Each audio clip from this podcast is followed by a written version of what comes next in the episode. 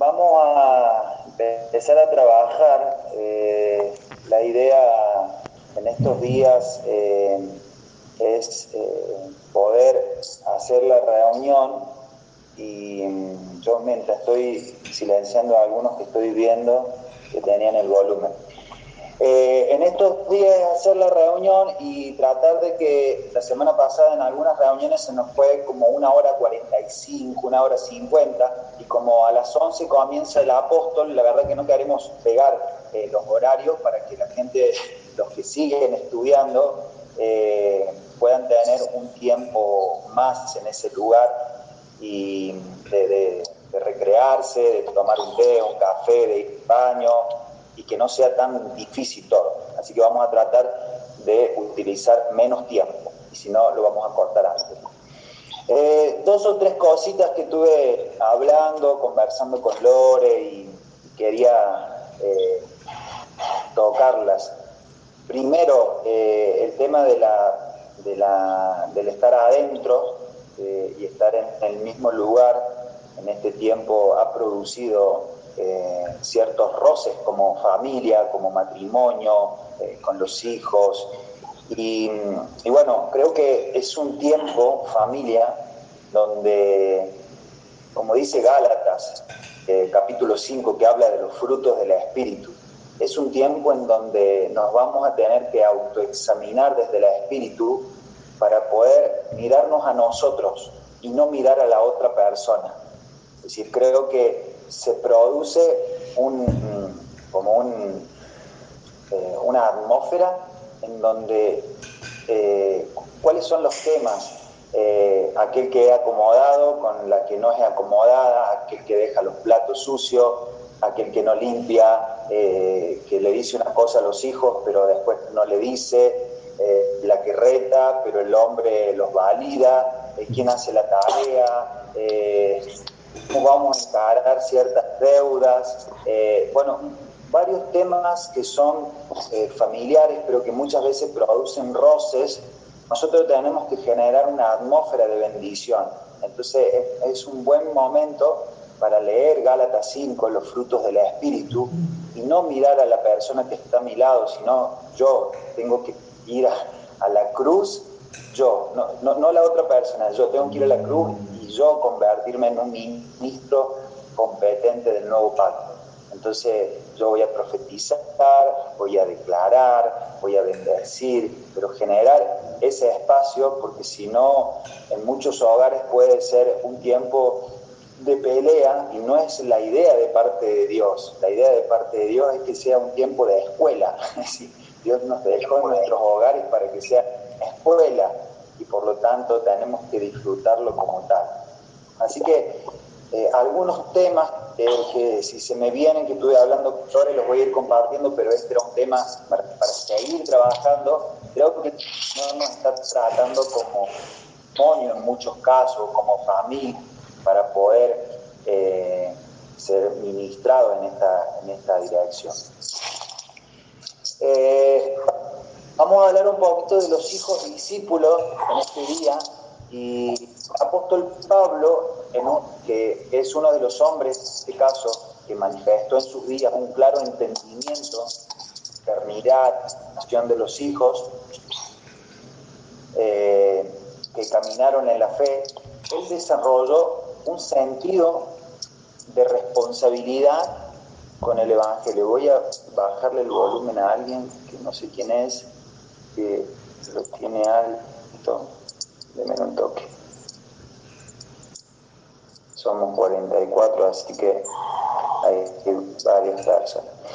Em, entonces él desarrolló un claro sentido de responsabilidad con el Evangelio que había recibido del Padre trabajando según la potencia del Hijo, de Cristo.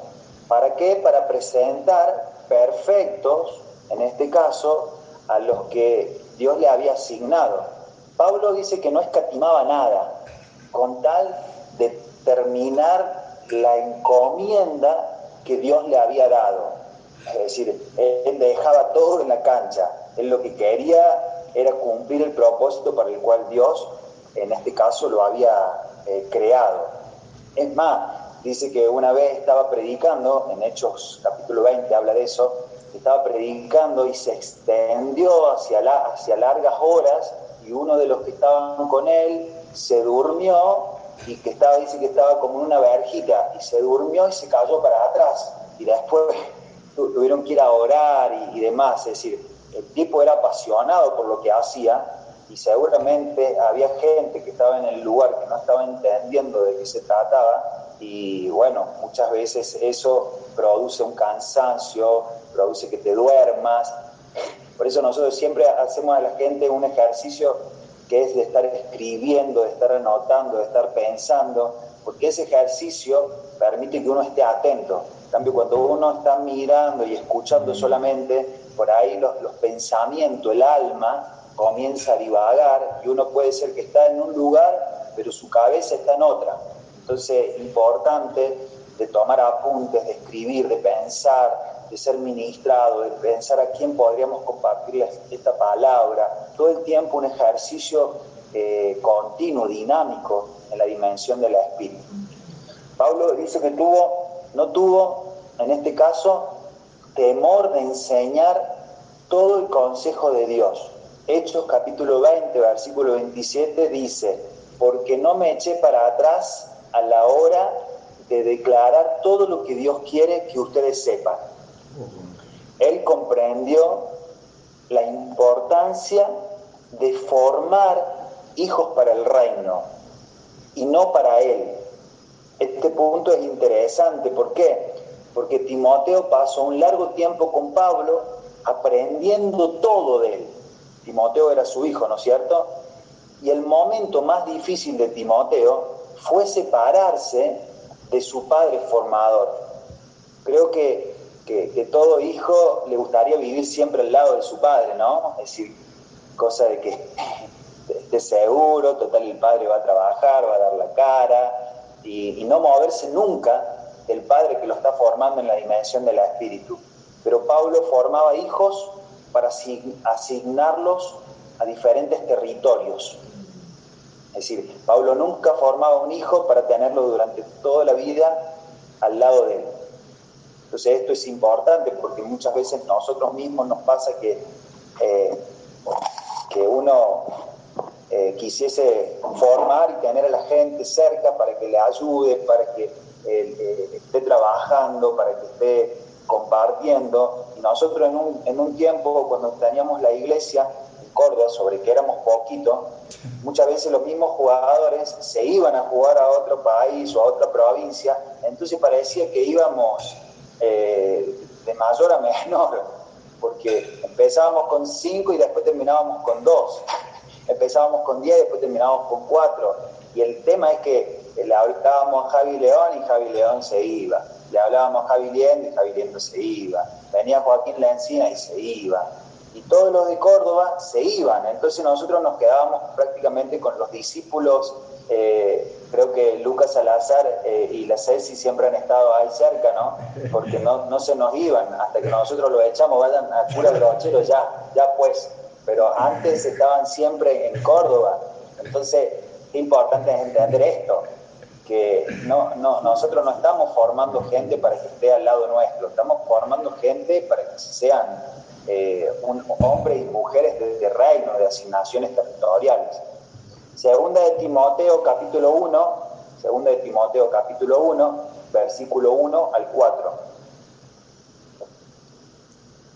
Segunda de Timoteo capítulo 1, versículo 1 al 4 dice, yo Pablo, elegido por la voluntad de Dios para ser apóstol de Cristo, de Cristo Jesús, escribo esta carta. Fui enviado para contarles a otros acerca de la vida que Él ha prometido mediante la fe en Cristo Jesús. Le escribo a Timoteo, mi hijo querido, que Dios Padre y Cristo Jesús nuestro, Señor, te den gracia, misericordia y paz.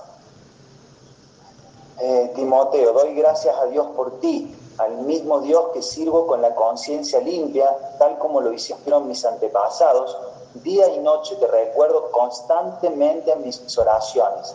tengo muchos deseos de volver a verte, porque no me olvido de tus lágrimas cuando nos separamos. Me llenaré de alegría cuando estemos juntos otra vez. Eh, la separación de Pablo y Timoteo fue algo eh, muy conmovedor, parece, en esos tiempos. En esos tiempos no existía eh, el Zoom, no existía el WhatsApp, no existía el mail, no existía el teléfono, no, no, nada de la, de la, comunicación que tenemos hoy. Entonces, cuando alguien despedía a otra persona, seguramente era, te despido, no sé hasta cuándo. Y es más, no sé si te voy a volver a ver, porque tal vez cuando estés en, en las milicias, tal vez te agarre y el Señor te lleve para con Él, y listo. Entonces imagínense que las despedidas en esos tiempos eran despedidas conmovedoras, ¿no es cierto? Pero Pablo, según la Biblia, no es una persona emocional, pero él en ese momento es movido a las lágrimas, y veía las lágrimas de Timoteo, y, fue conmovedor desde, desde la, la importancia que tiene un padre formador de un hijo. Y esta es la grandeza de la formación. Formamos, formamos para comisionar, formamos para sembrar a las personas a los mejores territorios y, no nos quedamos eh, en este caso con ellos, sino que formamos para enviar. Es decir, nunca pienses que tu hijo, al que Dios te asignó, que te resuelve todo, que te ayuda en todo, que te guía, en las cosas que vos no sabes, como es tecnología o electricidad o iluminación, eh, o te ayuda en los soportes, va a estar siempre al lado tuyo, porque no va a ser así. Justamente el diseño de Dios es comisionar, es enviar, es mandar a un pueblo, mandar a una ciudad, mandar a una provincia, y si no lo haces vos, lo hace Dios. En nuestro caso es muy fácil detectar porque el ministerio que nos ha dado Dios en un gran porcentaje está compuesto por futbolistas. Entonces, eh, directamente el mismo sistema los envía. Lo que nosotros tenemos que hacer acá es aprovechar el tiempo. Aprovechar el tiempo. Por ejemplo, si estoy en un club y a mí ya, siento el llamado, yo tengo que saber que voy a estar con una persona seis meses o un año. Y tengo que pedirle al Señor que acelere los tiempos, los procesos, porque puede ser que esa persona a los tres meses o a los cuatro meses, que nos pasó con, con Bulgarelli y La Pau, se fueron y, listo, y se fueron.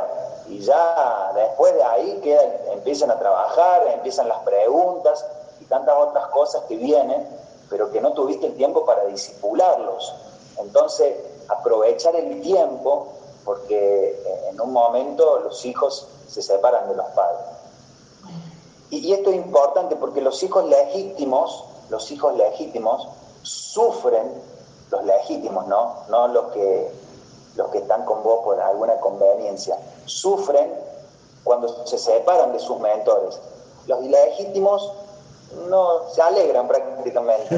Hay algunos que cuando se enteraron de que te ibas a otro club dijeron, gloria a Dios, qué buena noticia que, que me lo está sacando, Señor, de cerca mío porque me había cansado. Pero los hijos legítimos no, los hijos legítimos están... Yo tengo un hijo que se llama, vive en Barrio Las Palmas y a veces se alegra cuando, cuando se tiene que ir, pero bueno, otra cosa. ¿no? Eh, primera de Corintios 4:15 dice, porque aunque tenga diez mil años en Cristo, no tendréis muchos padres, pues en Cristo Jesús yo os engendré por medio del Evangelio. Porque aunque tenga diez mil años en Cristo, no tendréis muchos padres, pues en Cristo Jesús yo os engendre por medio del Evangelio. Es muy interesante este texto, ¿por qué?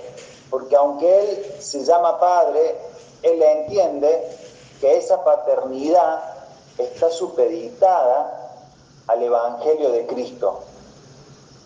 Entonces, podemos deducir por el Espíritu que el poder, eh, en este caso para engendrar, es del Evangelio mismo, es la palabra revelada, es decir, cuando uno le comparte, es lo que hace que una persona sea engendrada en la dimensión del espíritu. Pablo nunca, en este caso, usurparía eh, ese lugar porque solo le pertenece a Dios la paternidad. Eh, ningún ser humano puede ser padre de nuestro espíritu. Solo Dios es Padre allí. Solo Dios es el Padre en, la dimensión del espíritu. Eh, esperen que les voy a explicar esto. Efesios 4.6 dice, un Dios y Padre de todos, el cual es sobre todos y por todos y en todos. Pero tenemos que tener en cuenta también que la asignación como hijo en la, en la fe es divina. Nadie se forma solo. Es decir, como hijo yo tengo que saber que necesito ser formado en la dimensión del espíritu, porque no me puedo formar solo. No, no tengo la capacidad para formarme solo. Si siempre Dios envía eh, este caso, el ministerio quíntuple, siempre Dios envía mentores para formarme en la dimensión del espíritu. Entonces, presten atención a esto, porque a mí cuando lo estudié empezó a trabajar mucho en mi corazón. Todos necesitamos un padre espiritual que tenga un compromiso serio con el Evangelio del Nuevo Pacto para formar a Cristo en el alma del asignado. Esto me rompió la cabeza, ¿por qué? Porque solo Dios es Padre de nuestro espíritu, pero nuestra alma ha sido asignada a un mentor, entonces es el alma la que necesita la intervención paternal, terrenal, para graduarnos de Cristo. Por eso Pablo dice, eh, dice en una de las cartas, hasta que Cristo sea formado. Es decir, cuando vos estás con alguien en el espíritu, es espectacular, pero hasta que Cristo sea formado, un padre tiene que tratar mucho con el alma del hijo. ¿Me, siguen? Es decir, los primeros años que vos estás con alguien, el hijo no está en el espíritu, está en el alma. Entonces, vos estás tratando con el alma y estás, hasta que Cristo sea formado, estás trabajando en el Hijo. Es decir, en, el Espíritu es Hijo de Dios, es decir, el Padre es Dios, pero tu, tema es con el alma. Entonces, el, primer tiempo, la, primera formación es la dimensión del alma hasta que Cristo se forme. Entonces, eh, Cristo, el Hijo de Dios, ¿no es cierto?, está encapsulado en una realidad humana, está adentro, ¿cierto? Y esa realidad humana está sujeta a emociones, está sujeta a lamentos, a sentimientos, a razonamientos, a sueños. Entonces, ¿qué hace el mentor asignado, en este caso a tu alma? Quebranta tu alma. qué trabajito ¿no? que, Dios nos ha dado. Quebrantar el alma del Hijo asignado por Dios, para que Cristo, que está en su espíritu, sea liberado en su mayor expresión y manifestación. ¿Se entiende, familia? Es decir, ¿cuál es el trabajo? Trabajar en la dimensión del alma para que Cristo sea manifestado en la dimensión del espíritu. Por eso a veces nos toca hacer un trabajo sucio que nadie, nadie quiera hacer, porque vos vas a ver muchas veces que los grandes evangelistas llenan estadios y, convocan en un estadio y van 45 mil personas y todas aceptan a Cristo en su corazón. Y todas levantan las manos, adoran a Dios. Y no, y no digo que esté mal, pero eh, el evangelista después se va y hace otra, otro llamado en otros lugares, pero todas esas almas que quedan ahí sin ser formadas, eh, terminan perdiéndose en el camino, a no ser que encuentren a alguien decidido a formarlos. Por eso el trabajo que Jesús tuvo fue con doce. tuvo un trabajo con doce durante tres, tres años y medio ¿Y por qué tres años y medio? Porque él estaba todos los días. Es decir, nosotros con 12 discípulos, a la forma que nosotros lo hacemos, tardaríamos como 50 años, porque nosotros nos juntamos una vez a la semana, una hora a la semana, le compartimos y hacemos un discipulado, y no nos va a alcanzar el tiempo. Jesús era intenso con eso. si en los negocios de mi padre me es necesario estar, decía Jesús. ¿Me, sigue familia? Levanten la mano, no sé, hagan así, no sé por qué no los escucho, pero bueno, por ahí veo así ah, está bien, Entonces Pablo eh, también entendía que el poder de la asignación paterna liberaba los dones que habían sido dados por Dios en el espíritu de un hijo. Pablo entendía eso, que él tenía la capacidad de liberar los dones. Segundo de Timoteo, capítulo 1, versículo 6. Segundo de Timoteo, capítulo 1, versículo 6. ¿Qué dice? Por lo cual te aconsejo que avives el fuego del don de Dios que está en ti por la imposición de mis manos. Es decir, él oró y, se, le, y se avivó el fuego, es decir, oró y algo sucedió. entonces, ¿qué pasa? Muchos quedan estancados en sus asignaciones, trabados en su, en su desempeño ministerial, justamente por no respetar y valorar este punto. Pablo, el apóstol, menciona en el versículo anterior que Timoteo tenía una fe impartida, que primero había habitado en su abuela Loida, ¿no es cierto? Después en su madre Eunice, después lo leen ahí en 2 de Timoteo 1.5, ¿cierto? Y luego en él. Ellas le enseñaron, seguramente eh, Timoteo había sido enseñado en un, en un hogar que le habían hablado de Cristo, de la palabra, le habían hablado de, la, Biblia que podían tener hasta ese momento, y, él había crecido. Entonces, fíjense que, ¿por qué digo esto? Porque en 2 Timoteo 3.15 dice, y que desde la niñez ha sabido las sagradas escrituras. Es decir, Timoteo tenía un conocimiento de las escrituras pero cuando llegó Pablo, Pablo avivó el don que había en él. ¡Wow! Necesita, necesitó un encuentro con un formador. Todo estaba depositado. Es como un día eh, viajamos a. Yo viajé a Buenos Aires y fuimos a, con, el, con el S y con, y con el Tano, fuimos a visitar la familia Bellido.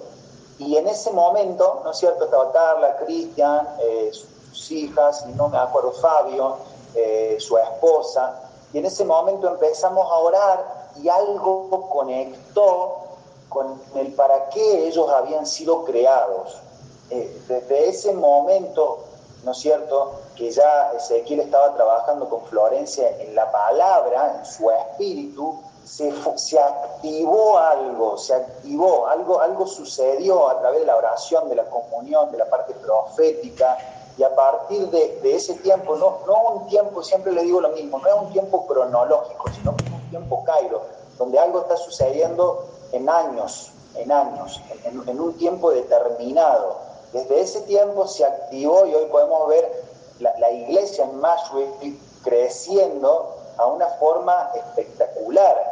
¿Por qué? Porque hubo un tiempo en donde se impuso las manos, donde se oró, donde se siguió discipulando. Bueno, Pablo hacía eso, él, no, dejaba que la gente, en este caso, no recibiera la palabra, sino que se movía en una dimensión de, predicar, de orar, de imponer las manos y la gente recibía. Muy bien, hay algo que nunca pudieron impartir las madres, en este caso, y la abuela, que fue la activación y confirmación de los dones. Entonces, importante, un padre formador tiene la facultad divina de impartir, comunicar y confirmar dones. Esto, esto como papá tenemos que ir caminando en esta dimensión. Nosotros estamos para dar vida. Llegará el tiempo donde tengamos que decirle a alguien desde la exhortación o desde la disciplina, pero quiero decirle que nosotros somos dadores de vida. Generalmente conectamos muy bien con la disciplina o con el, con el no, pero muchas veces no conectamos con formar a los hijos, con tenerle la paciencia, con confirmar sus dones, con impartir una vida. Entonces tenemos que deshacernos de la forma que nos educaron nuestros padres y tomar la vida con la cual Cristo nos ha impartido en estos años y de esa forma nosotros eh, impartimos vida a los demás. Ah, me acordé. Una de las cosas que quería decirle era esto, me acordé. Gracias, Señor. Estamos en estos días en donde tenemos muchas, eh, eh, muchas plataformas virtuales en donde comemos diferentes, em, diferentes comidas. Me acordé, esto le va a traer paz. No sé por qué les voy a decir esto, pero se lo tengo que decir ahora. Eh, estos días, los que somos buscadores, los que nos gusta transcribir, leer, comernos las charlas y demás, la, la gran cantidad de gente que está viendo el Evangelio nos ha hecho que nosotros entremos como en un shock como en un estrés de tanta comida. ¿Por, dónde empiezo? Tengo un matete en la cabeza que no sé qué transcribir, qué leer, eh, no sé si la Biblia, no sé si, si esto, no sé si entro a YouTube, no sé si entro al Facebook. Y de repente hemos hablado con varios chicos que han entrado como en un shock, en un estrés de no saber para dónde ir. Entonces, esto es como cuando vos vas a un lugar, una fiesta, y entras y de repente ves la mesa, yo que soy dulcero, ves la mesa, todas cosas dulces, pero al lado de la mesa también ves todas las cosas saladas. Y, al fondo ves un lechón y más al costadito, un, al costadito un costillar y de repente vos decís, wow, este es el gran día que el Señor preparó para mí, voy a empezar y empezar a comer y cuando llegó un momento, voy a decir como que, no sé si la palabra correcta es me empaché, pero después yo que arranqué por lo dulce, seguramente arranqué por lo dulce, cuando llego al costillar, al lechón, no lo quiero ni ver porque me da como náusea. No, no quiero saber nada con ese lechón. Déjenlo ahí, mañana vengo, si te invitan, si no, si no acá traje tupper, pongan un pedacito acá, mañana al mediodía me lo voy a comer seguro. Pero eso es lo que yo siento que ha pasado en este mes a nivel espiritual. La mesa está servida, pero hay tanto que nos hemos en algunos casos confundido y hemos perdido la comunión con el Padre.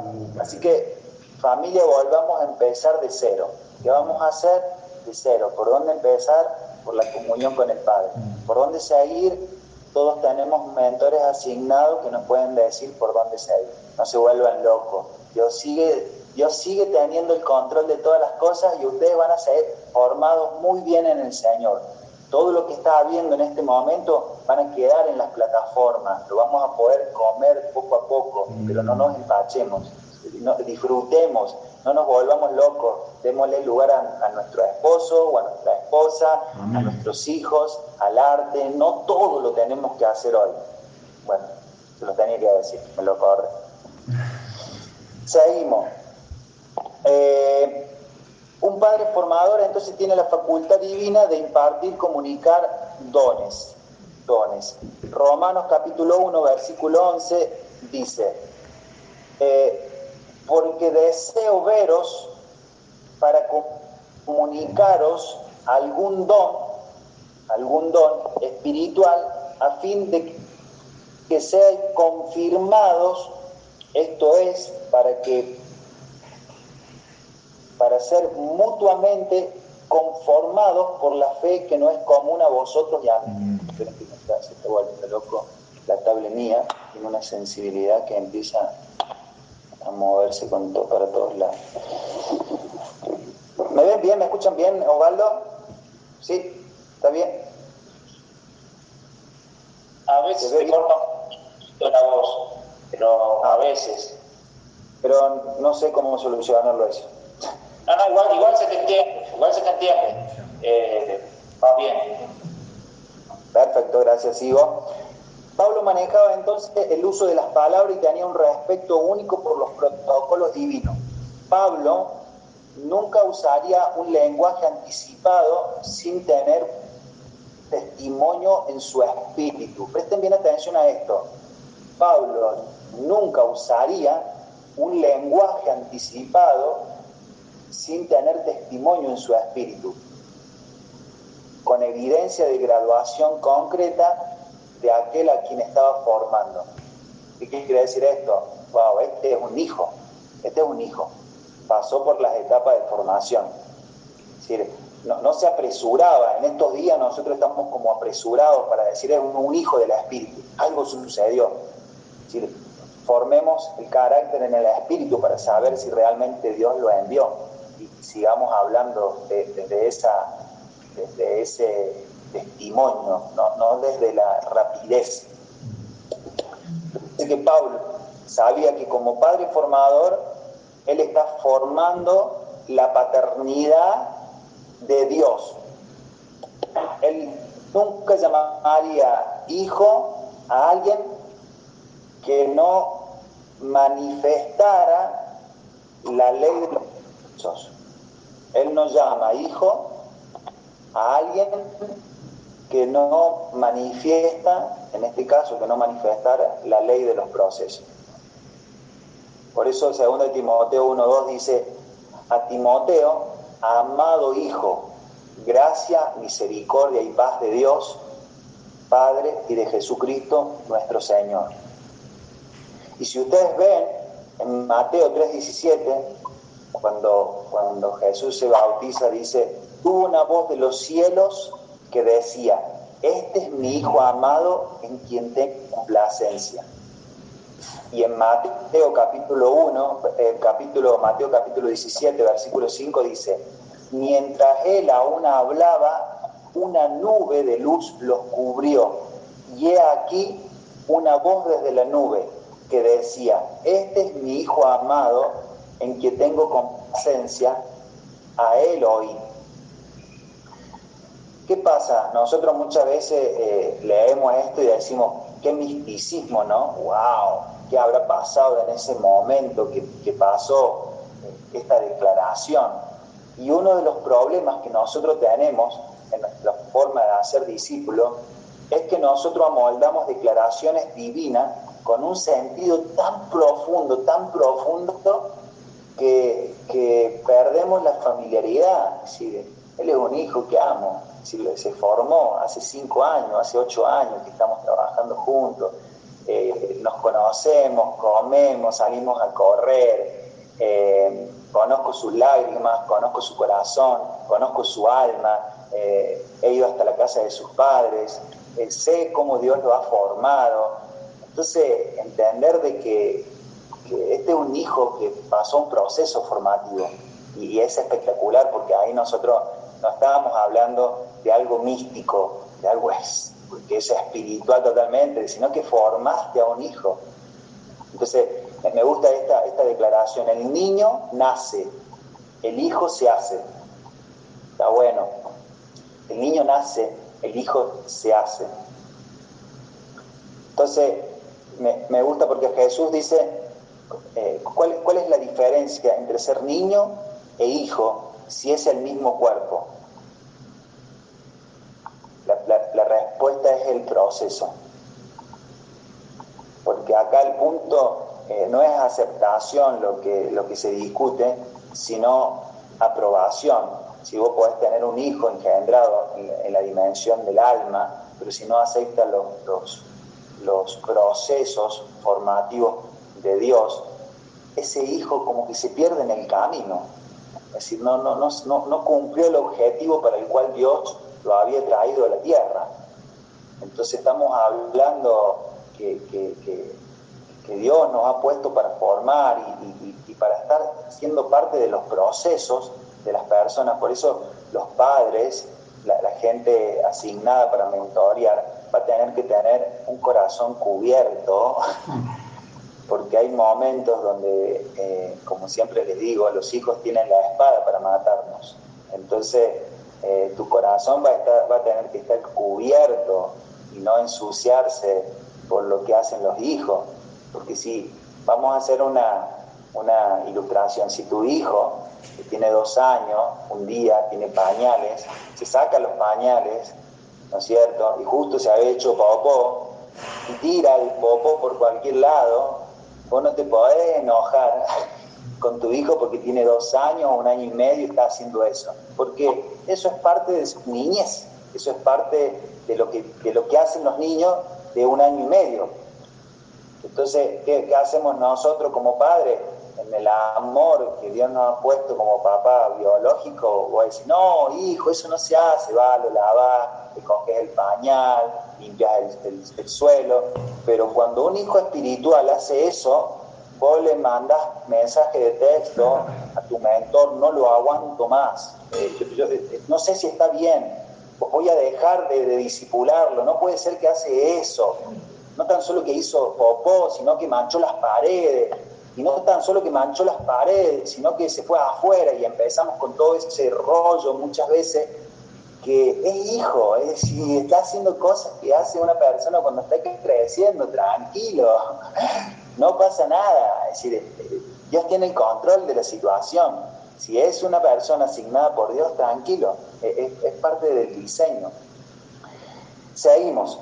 Anoten, ya voy terminando, pero anoten porque lo que está por venir es lo mejor, es lo mejor de hoy, lo que está por venir. Características esenciales de un hijo discípulo. Anoten, porque lo, mejor está por venir familia. Características esenciales. Tenemos que ver que estos son puntos vitales para identificar hijos discípulos con proyección. Ahí va. ¿Están preparados?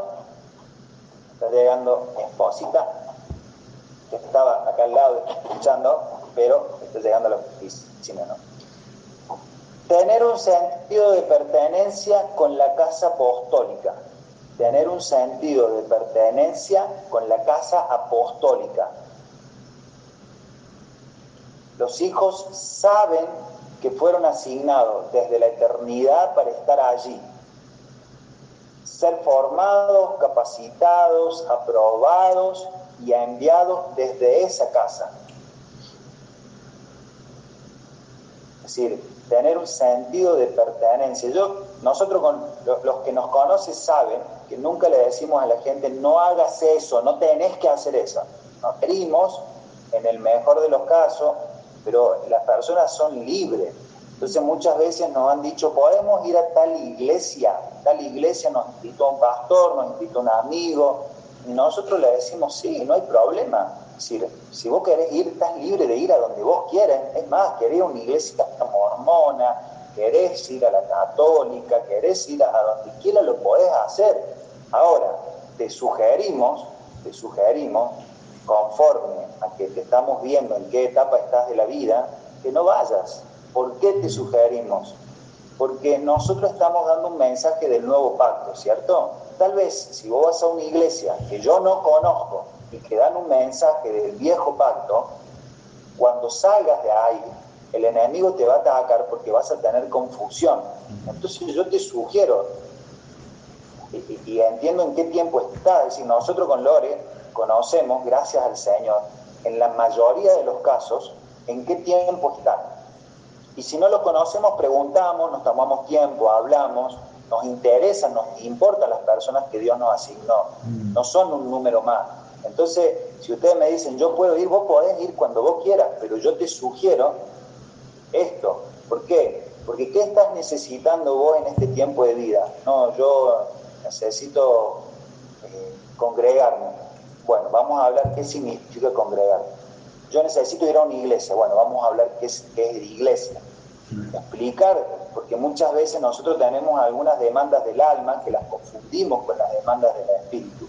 Entonces, Vos necesitas palabra, bueno, acá hay palabra. Vos necesitas oración, bueno, te voy a enseñar el, principio de la oración. Vos necesitas paternidad, bueno, esto es un padre.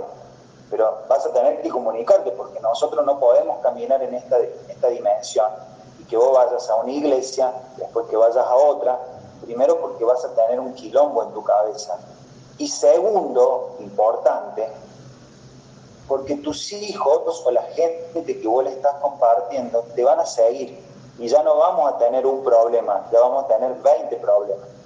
porque esos 20 personas que te están siguiendo están yendo a una iglesia, después van a otra iglesia, no conocen de mentoría, no conocen de paternidad, y ya cuando creció el árbol, que, que creció con una mala raíz, va a dar malos frutos. Entonces a veces nosotros nos ponemos un poquito colorado en decirle a ciertas personas eh, ciertas sugerencias, pero libre, y después estamos para, para, ayudar, ¿no? Pero esto tenemos que compartir. Seguimos. Reconocer paternidad espiritual. Las características esenciales, estamos hablando de un hijo, ¿no? Reconocer paternidad espiritual. Es importante que toda persona que sea añadido a una casa sea rodeado por hijos es importante que toda persona que sea em, que sea añadido a una casa o a un ministerio, a una casa o a un ministerio, estamos hablando de algo espiritual, ¿no? Eh, sea rodeado por hijos legítimos, para que ese creyente nuevo, desde el principio, se le revele paternidad. Una casa o un ministerio se expande con hijos. Es decir, nosotros sabemos que Javi León y Sonia portan el ADN de esta casa.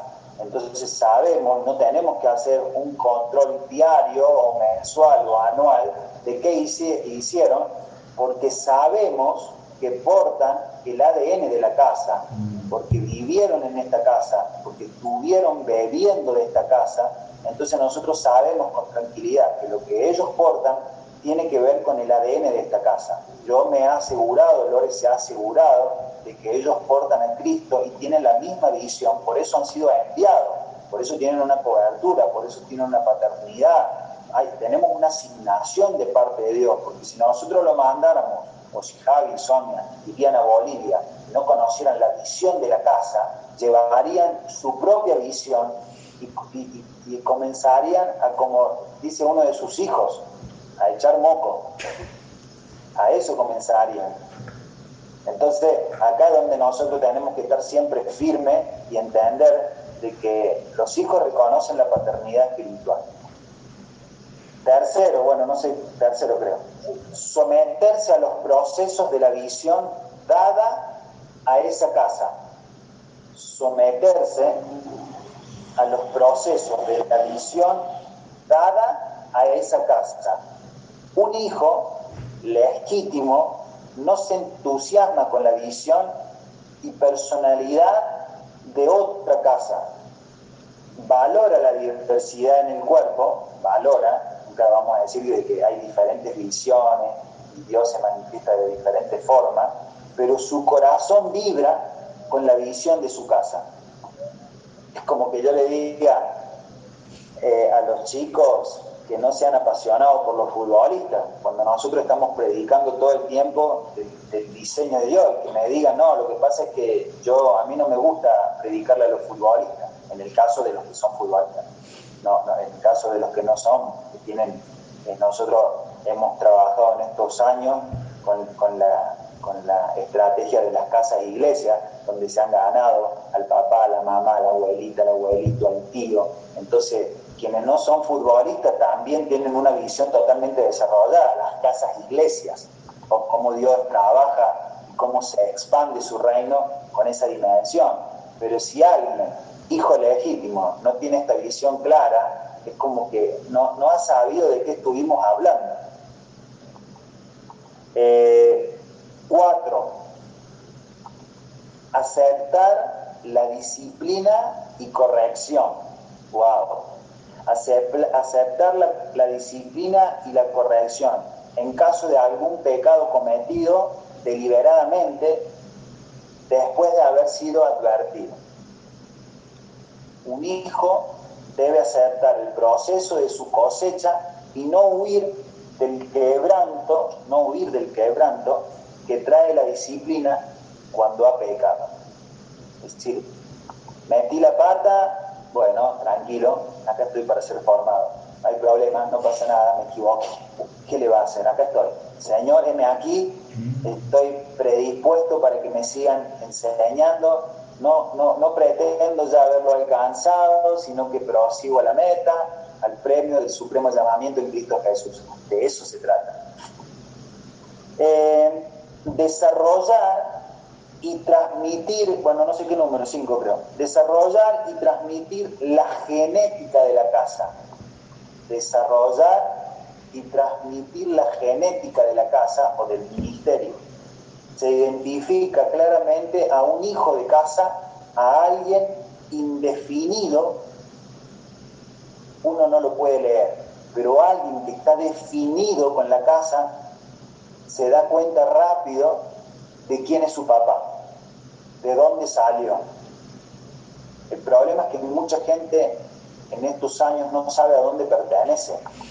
Entonces no tienen una definición paternal, no saben decir, ¿y quién es tu pastor? ¿Cuántas veces hablas? ¿Quién es tu padre? ¿Quién te forma? ¿A quién te reportas? Es decir, eh, ¿con quién hablas estas cosas? Nosotros hemos visto que uno de los vacíos más pronunciados que hay en esta generación es la ausencia de padres formadores. Ese es uno de los vacíos. Yo creo que Dios me va a meter a mí a trabajar continuamente en esa, en esa dirección, porque lo he visto y yo le pregunté alguna vez a los jugadores, bueno, ¿en quién te apoyas vos? ¿A quién le preguntas esto? Y no tengo a nadie. ¿Y cómo te dejas formar en estas áreas? Y me la rebusco. Busco un poco de material de internet, y veo algún YouTube, pero no tengo una persona que yo pueda preguntarle acerca de este tema. ¡Wow! Si, si vos no tenés a alguien que te forme en, un área determinada, estoy seguro que vas camino a, tomar malas decisiones. Entonces, esto es importantísimo.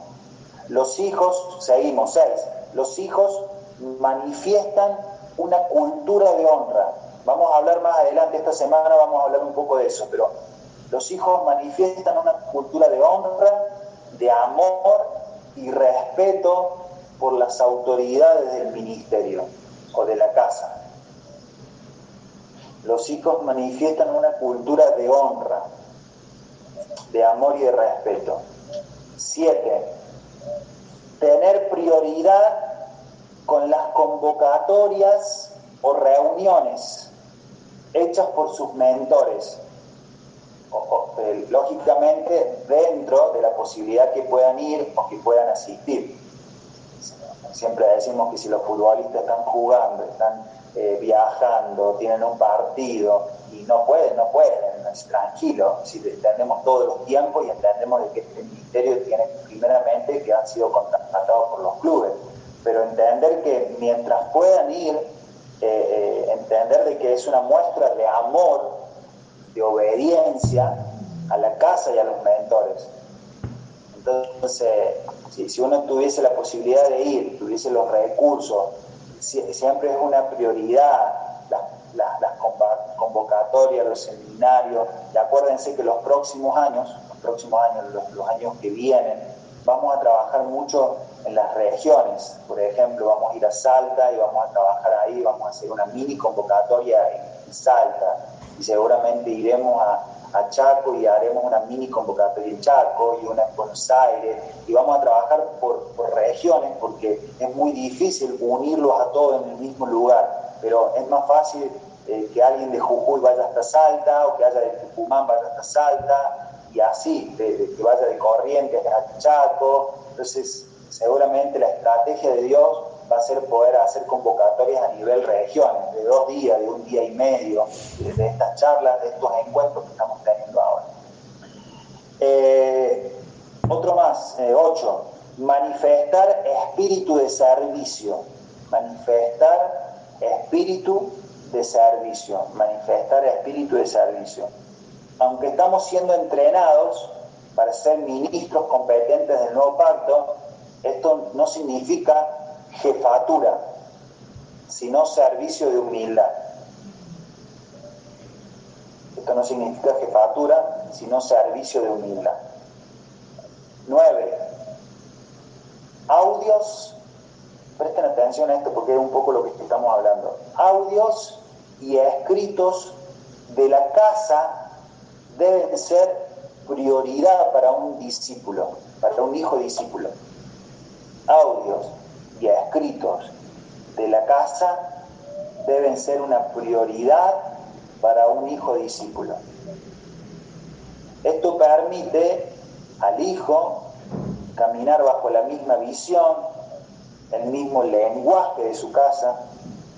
Entonces, eh, en este tiempo es increíble la definición y el crecimiento que tienen las personas cuando se determinan a escuchar una sola voz. Nosotros eh, hemos tenido en estos años ver a personas que por no tener una visión concreta y clara se han perdido en el, tiempo, se han perdido yendo para diferentes lugares, porque empezaron a escuchar diferentes corrientes y eso afectó negativamente a sus oídos y se confundieron.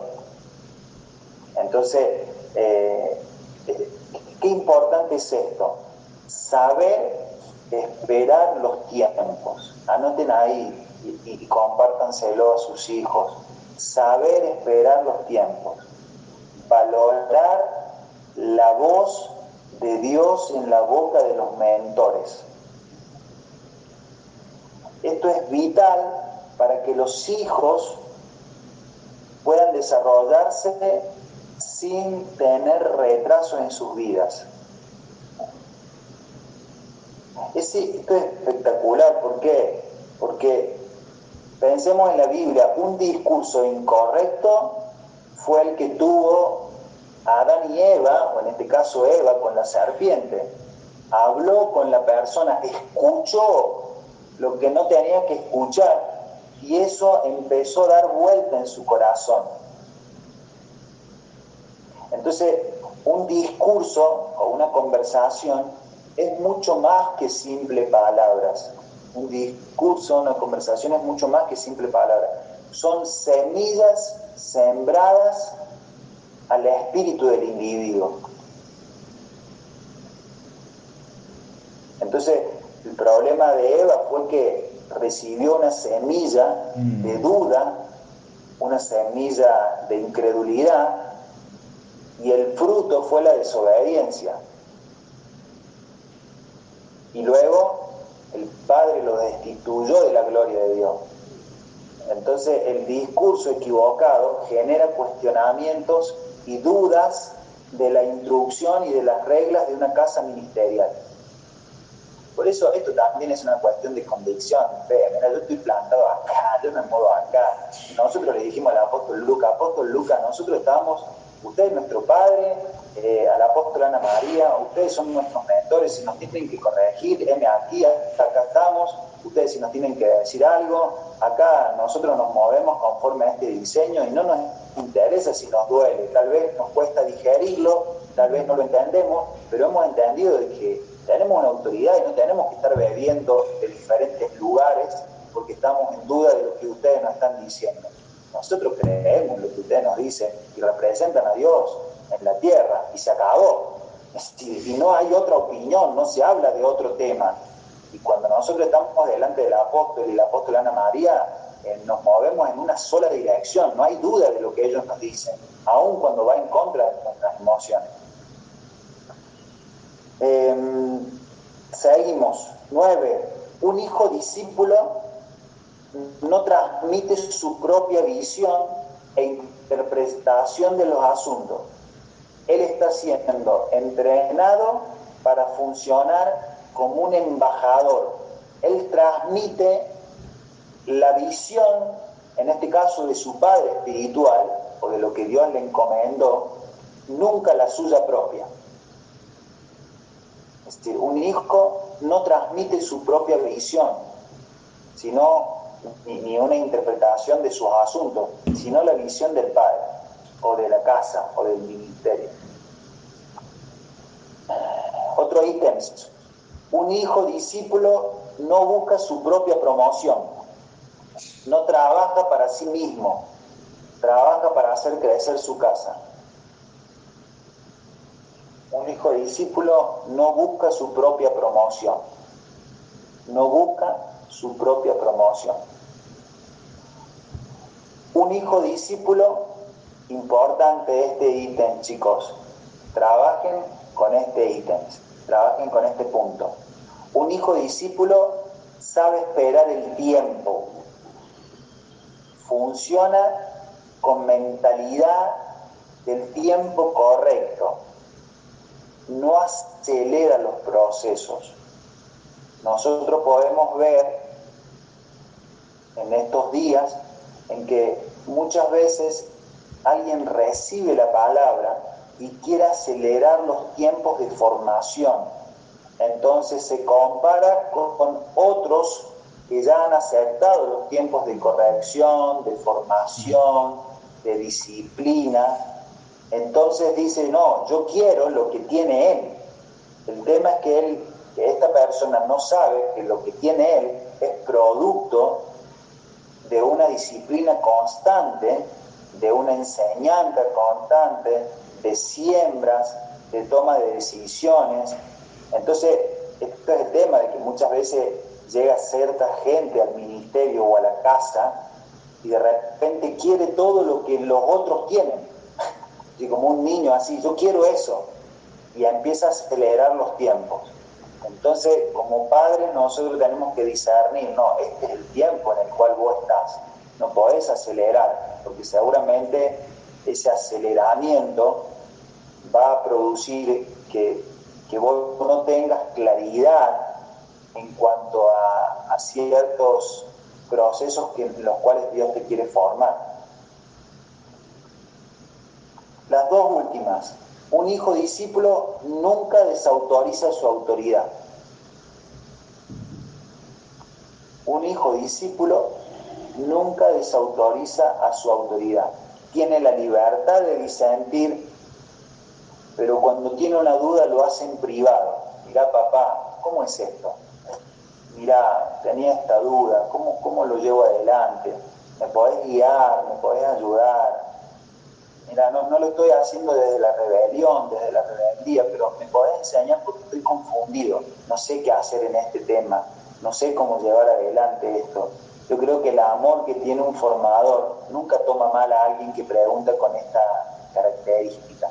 Al revés, un, padre formador cuando alguien le pregunta con un buen corazón, es un gusto, es un privilegio. Qué bueno que estás preguntando, qué bueno que tenés dudas en tu corazón con respecto a este tema. Vamos a trabajar, vamos a prestar atención. Acá tengo un libro. Es decir, porque un formador, nosotros saben muy bien que a mí, nosotros eh, comemos del apóstol Lucas, pero el apóstol Lucas y la apóstol Ana María nos han eh, siempre llevado al material que ellos nos nutren, y es de Washman Nee, de Wisman Lee, de Don Yulan, de eh, Madame Goujon, el libro de las jornadas. Cuando alguien nos pregunta, de, de cuando alguien nos pregunta, nosotros le decimos, acá hay un material que puedes leer para seguir creciendo. No, no, no, no, no guardamos la fuente de recursos que Dios nos ha dado. Acá está principalmente la Biblia, pero acá está. Y por último, diezman y ofrendan los hijos con una mentalidad de pacto eterno, no por ley o por esperar algo a cambio. no, no lo hacen con una característica característica religiosa, sino con una mentalidad de pacto eterno. Entonces, para finalizar, la, la importancia de tener hijos discípulos es imperante en la obra de Cristo. Bueno, familia, hasta acá llegamos por hoy. Empecé 9 y 10, estoy terminando 10 y 10, más o menos 9 y